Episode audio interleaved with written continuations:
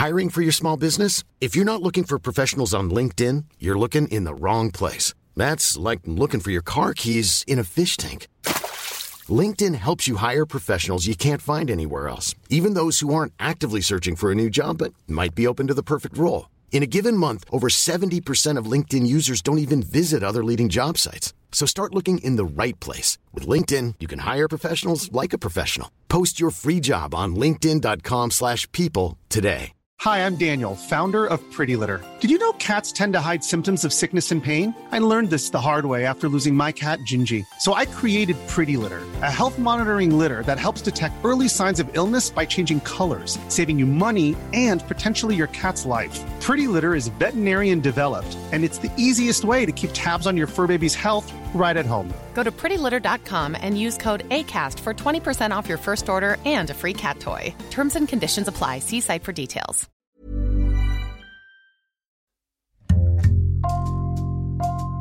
Bonjour, c'est Jules Lavie pour Code Source, le podcast d'actualité du Parisien.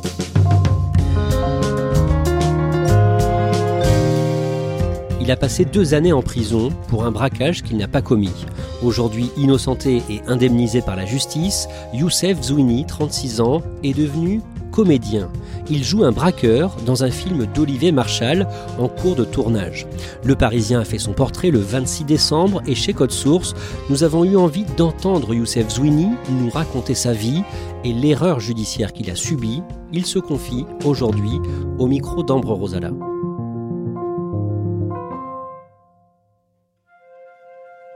Youssef Zouini m'accueille chez lui, dans son appartement du 9e arrondissement de Paris, près des grands boulevards. Il est assez grand et fin, et il est habillé tout en noir, les cheveux impeccablement coiffés et le regard perçant.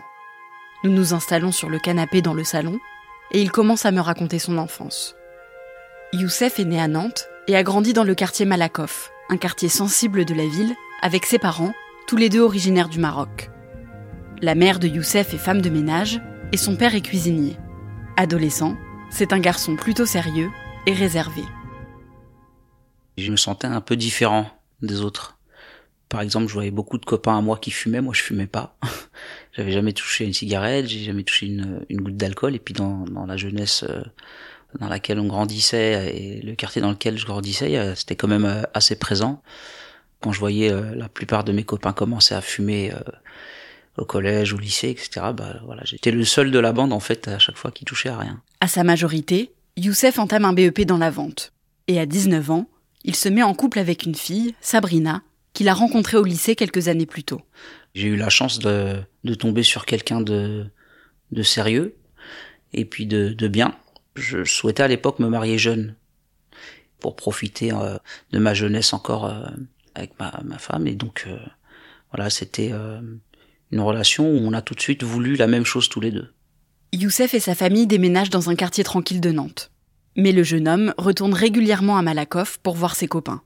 Le 31 octobre 2004 au soir, Youssef arrive dans son quartier d'enfance pour fêter Halloween. Voilà, il y avait une bonne atmosphère, il y avait une bonne ambiance, il y avait des jeunes avec des masques. Et euh, en fait, j'ai vu un petit jeune qui avait un masque du film d'horreur Scream avec une langue qui pendouille sur le côté. J'ai été tout de suite attiré par ce masque-là, et donc j'ai demandé au petit jeune de me le passer. Donc il me l'a passé. Donc j'ai gardé le masque, donc j'ai fait un petit peu le fou avec euh, au sein du quartier. Et euh, j'ai croisé un, un, autre jeune que j'avais connu au collège. Il m'a vu avec le masque, il a tout de suite eu envie de l'avoir euh, pour déconner avec. Donc il m'a saoulé, il m'a dit mais fais voir ton masque, prête-le-moi deux minutes. Je lui ai dit mais attends, je viens de l'avoir, etc. Et finalement j'ai fini par, euh, par lui prêter le masque. Six mois plus tard, le lundi 4 avril 2005, au petit matin, Youssef dort tranquillement chez lui. Il a 20 ans et il doit se lever dans quelques heures pour se rendre dans un magasin de prêt-à-porter, en centre-ville, pour son premier jour de stage. Il est réveillé en sursaut à 6 heures du matin. La porte de mon domicile est, fracturée et enfoncée par des policiers euh, qui envahissent mon domicile et qui m'interpellent. Donc euh, un réveil assez brutal parce que j'ai été surpris. La première question que le policier m'a posée, il m'a dit écoute, euh, j'ai une question pour toi, Youssef. T'as combien de voitures? Je lui dis bah, j'ai une voiture, c'est une, c'était une Peugeot 106 que j'avais à l'époque, qui était garée juste en bas de mon domicile. Et euh, il m'a dit t'es sûr, t'as qu'une seule voiture? Je dis oui. il m'a mis une grosse claque. Et quand il m'a mis une claque, t'as un des policiers qui est venu qui l'a bousculé. Parce que l'autre n'a pas accepté qu'il me frappe, ils se sont bousculés, ils ont commencé à se bagarrer. Du coup, il y, a une bagarre de policiers dans ma chambre, moi qui est en pyjama, me noter, je ne comprends pas ce qui se passe. Et donc, du coup, on m'informe que je suis placé en garde à vue euh, dans le cadre d'une affaire de braquage et de séquestration. Et je me suis dit que ça allait pas aller bien loin. Le braquage dont parlent les policiers a eu lieu six mois plus tôt. Le 1er novembre 2004, le lendemain d'Halloween, trois hommes ont braqué un supermarché de Nantes avant l'ouverture du magasin, séquestrant 17 employés pour un butin de 45 000 euros. Youssef ne le sait pas encore, mais son ancien camarade de classe, à qui il avait prêté son masque de scream le soir d'Halloween, a été interpellé quelques semaines auparavant. Ce dernier minimise son rôle dans le braquage, assurant n'être jamais entré dans le supermarché, et donne aux policiers trois noms des trois hommes qui, selon lui, auraient braqué le magasin. Et parmi ces trois noms, il y a celui de Youssef Zouini. Quand on m'a placé en garde à vue, on m'a dit voilà, monsieur Zouini, on va vous présenter un certain nombre d'objets et vous allez nous dire ce que vous reconnaissez parmi ces objets. Donc, euh, on m'a présenté des cagoules, des armes, des gants, etc. Pas mal de choses. Et lorsque j'ai vu le masque de Scream, je l'ai reconnu spontanément. Donc j'ai dit mais je reconnais ce masque-là, c'est le mien. On m'a dit mais vous êtes certain que c'est votre masque? J'ai dit mais écoutez, je, me souviens très bien, je l'ai eu le soir d'Halloween, euh, je l'avais remis à un copain et depuis je l'ai plus jamais revu ce masque-là, on me l'a plus jamais redonné. Donc les policiers ont entendu ce que j'ai dit, ils ont attendu que je signe mon procès verbal, et une fois que j'ai signé mon procès verbal, on me dit bah écoute, euh, voilà, euh, tu vas être dans la merde parce que le masque que tu as reconnu, il a été reconnu par toutes les victimes euh, du braquage. Toutes les victimes sont formelles, ce masque-là était bien porté par l'un des braqueurs. Et moi j'ai tout de suite répliqué en disant mais écoutez, je suis tout de même pas stupide pour vous dire que le masque m'appartient si je sais que j'ai fait un braquage avec, et vous ne l'avez même pas retrouvé chez moi. Ils nous ont confrontés, moi et mon accusateur, qui a dit que le masque m'appartenait, chose que j'ai reconnue, mais sauf que lui disait que c'était moi qui étais venu déposer le masque chez lui à son insu. Je dis au policier, mais écoutez, c'est n'importe quoi ce qu'il raconte. On s'est retrouvé à être euh, déféré euh, au parquet, et euh, on est arrivé devant un juge d'instruction qui m'a dit, voilà, monsieur Zouni, vous êtes monté dans le train, je vais vous amener au terminus. Et donc du coup, le juge d'instruction m'a mis en examen, et a demandé mon placement en détention provisoire et j'ai été placé en détention.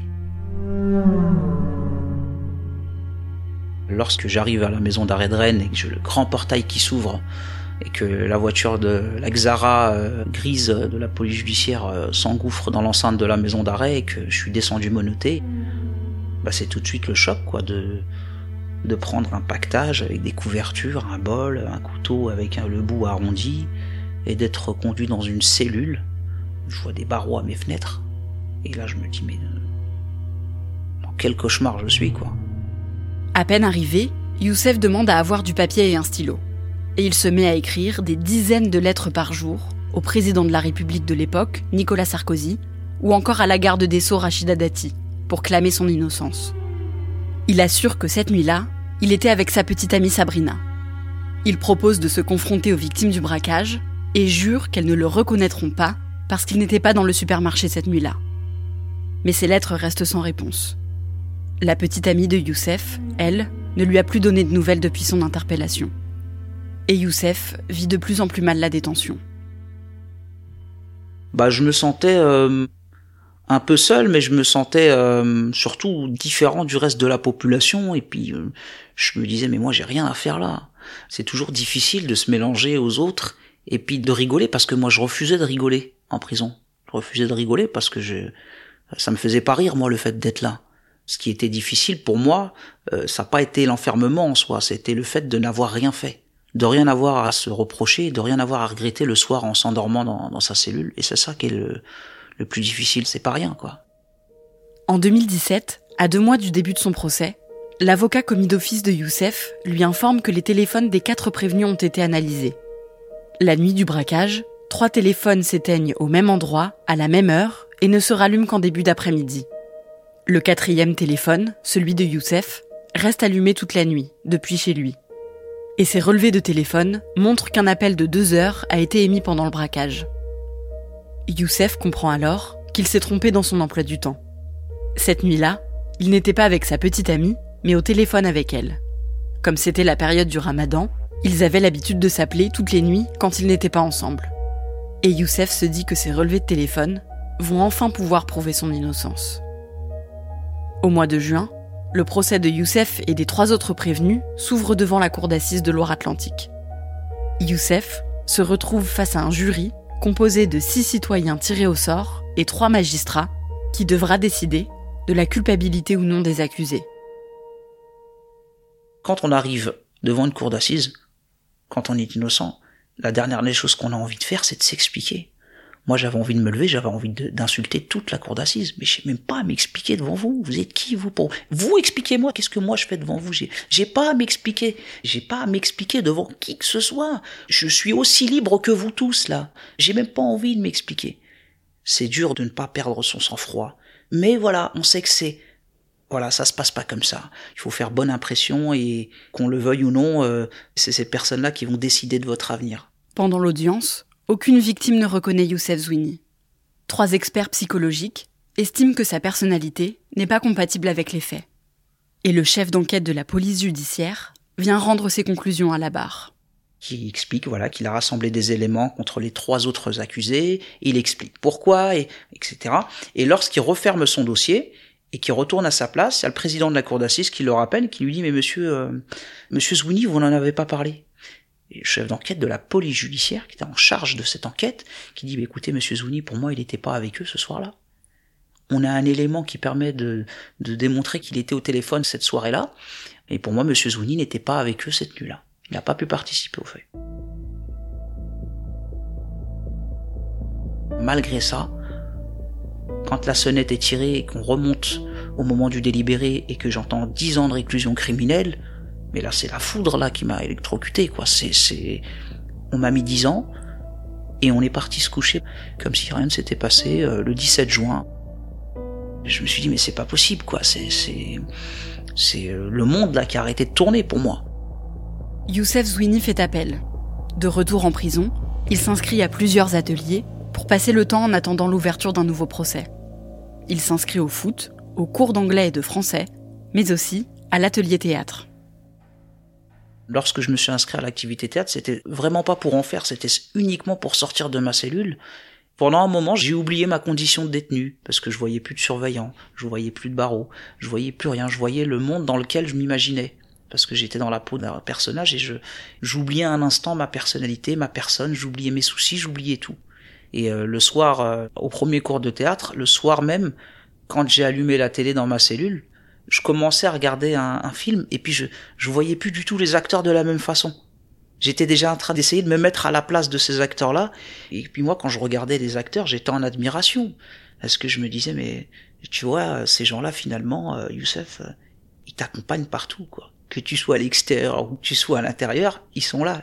À chaque fois que tu allumeras ta télé, ils seront toujours là. Youssef se met également à lire.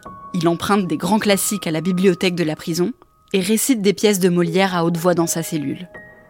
Quelques mois avant l'ouverture de son procès en appel, pour s'assurer qu'il n'entre pas en contact avec ses supposés complices, Youssef est placé à l'isolement. À travers les barreaux, il sympathise avec son voisin de cellule et entend parler pour la première fois du cours Florent, cette prestigieuse école de comédie à Paris. Youssef se met alors à rêver de devenir acteur. Son deuxième procès s'ouvre aux assises en mai 2009. Youssef a 24 ans, il a changé d'avocat, et Sabrina, son ancienne petite amie, a été convoquée en tant que témoin. C'est la première fois qu'il la revoit depuis son interpellation. Elle le fuit du regard, mais confirme qu'elle était bien au téléphone avec Youssef la nuit du braquage. Le verdict tombe le 14 mai 2009. Je me suis levé, on m'a dit voilà, après avoir délibéré, euh, la cour d'assises vous acquitte euh, des faits qui vous sont reprochés. Je suis sorti de la salle d'audience et j'ai mis un coup de pied sur la barrière de sécurité. Et euh, bah c'était de la colère, tout de suite de la colère. Aucun soulagement quoi. Aucun, aucun.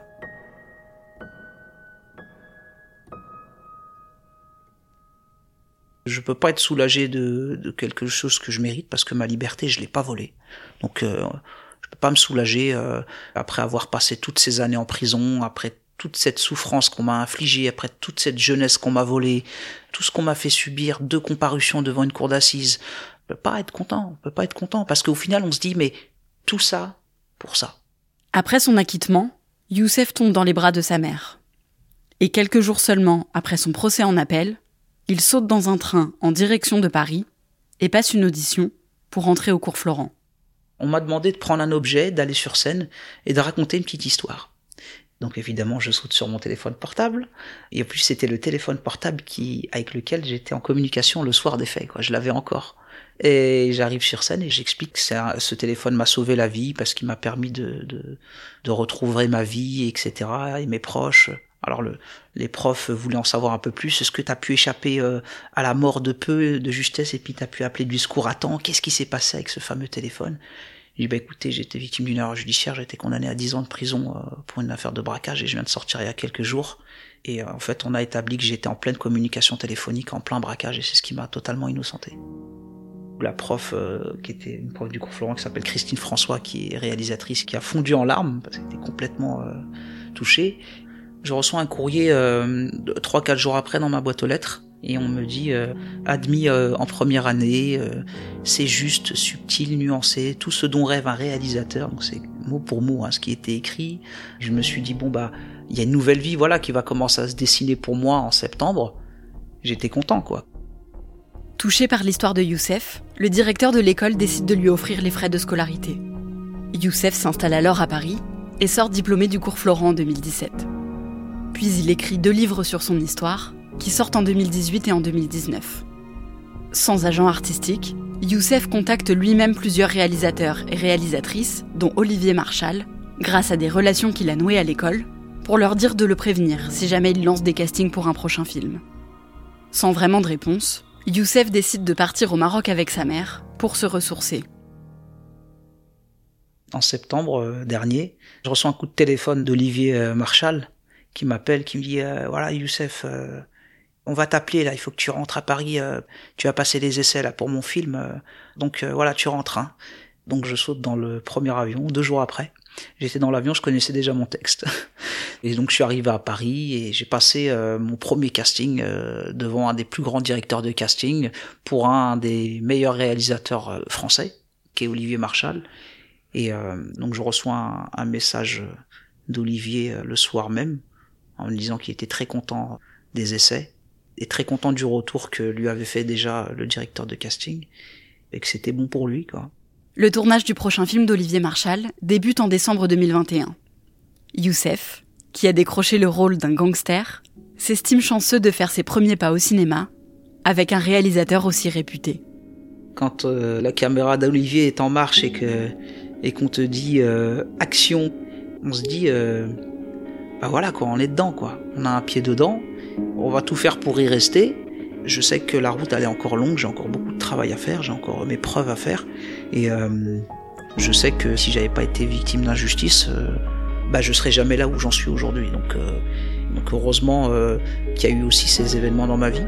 Et puis j'espère que un jour je pourrai aussi inviter tout le juré de la première cour d'assises et puis le juge d'instruction et puis l'avocat général qui m'ont mis en prison et qui m'ont condamné la première fois, les inviter à une avant-première d'un de mes films et de leur dire bah merci parce que vous avez aussi contribué à cette belle affiche de cinéma et c'est vous êtes aussi les principaux euh, responsables de ma réussite parce que vous m'avez beaucoup aidé en fait. Vous m'avez donné de la force.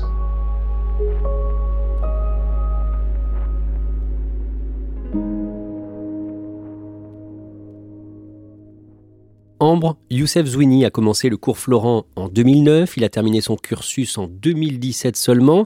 Ça a pris plus de temps que d'habitude, on sait pourquoi? Oui, en fait, il a fait euh, sa première année au cours Florent, mais euh, psychologiquement, ça n'allait pas trop. Il était encore euh, traumatisé par ce qu'il avait vécu, donc il a préféré arrêter un temps. Il s'est installé au Maroc avec sa mère pour souffler un peu. Il en a profité pour écrire ses deux livres qui ont agi un peu comme une thérapie. Et une fois que ça allait mieux, il est revenu à Paris et il a fini son cursus au cours Florent jusqu'à son diplôme. Et là, il participe donc au, tournage d'un film d'Olivier Marchal. Est-ce que ça le dérange de jouer un braqueur? Non, pas du tout. Euh, c'est plutôt euh, un petit clin d'œil qui le fait rigoler. Et euh, pour la petite histoire, Olivier Marchal, le réalisateur, est lui un ancien policier. Et donc Youssef est assez content que ce soit lui qui le place dans la lumière. Et pour lui, c'est un joli clin d'œil du destin. Ce film devrait sortir fin 2022 ou début 2023. Est-ce que Youssef Zouini a déjà des projets pour la suite, après ce long métrage? Oui, alors déjà pour commencer, il veut euh, multiplier les castings pour décrocher de nouveaux rôles.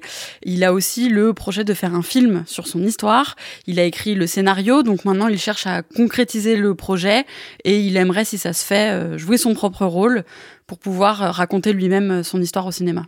Dernière question, Ambre, il a été victime d'une erreur judiciaire. Est-ce qu'il a été indemnisé pour ça? Oui, il a reçu euh, une indemnisation. Alors, il ne veut pas dire euh, exactement le montant, mais c'est un peu plus de 35 000 euros. Et pour lui, euh, c'est clairement pas à la hauteur de l'injustice qu'il a subie parce qu'il a quand même passé deux ans en prison et quatre ans à batailler pour prouver son innocence. Et pour lui, c'est quatre ans de sa jeunesse qu'on lui rendra jamais. Merci Ambre Rosala et merci à Robin Corda pour son aide. Cet épisode de Code Source a été produit par Thibault Lambert et Clara Garnier Amouroux. Réalisation Julien Moncouquiol. Code Source, le podcast d'actualité du Parisien, est disponible sur toutes les plateformes. Nous publions un nouvel épisode chaque soir de la semaine. Pour n'en rater aucun, n'oubliez pas de vous abonner. Si vous aimez Code Source, n'hésitez pas à laisser un commentaire sur votre application audio préférée et vous pouvez aussi nous écrire directement source at leparisien.fr.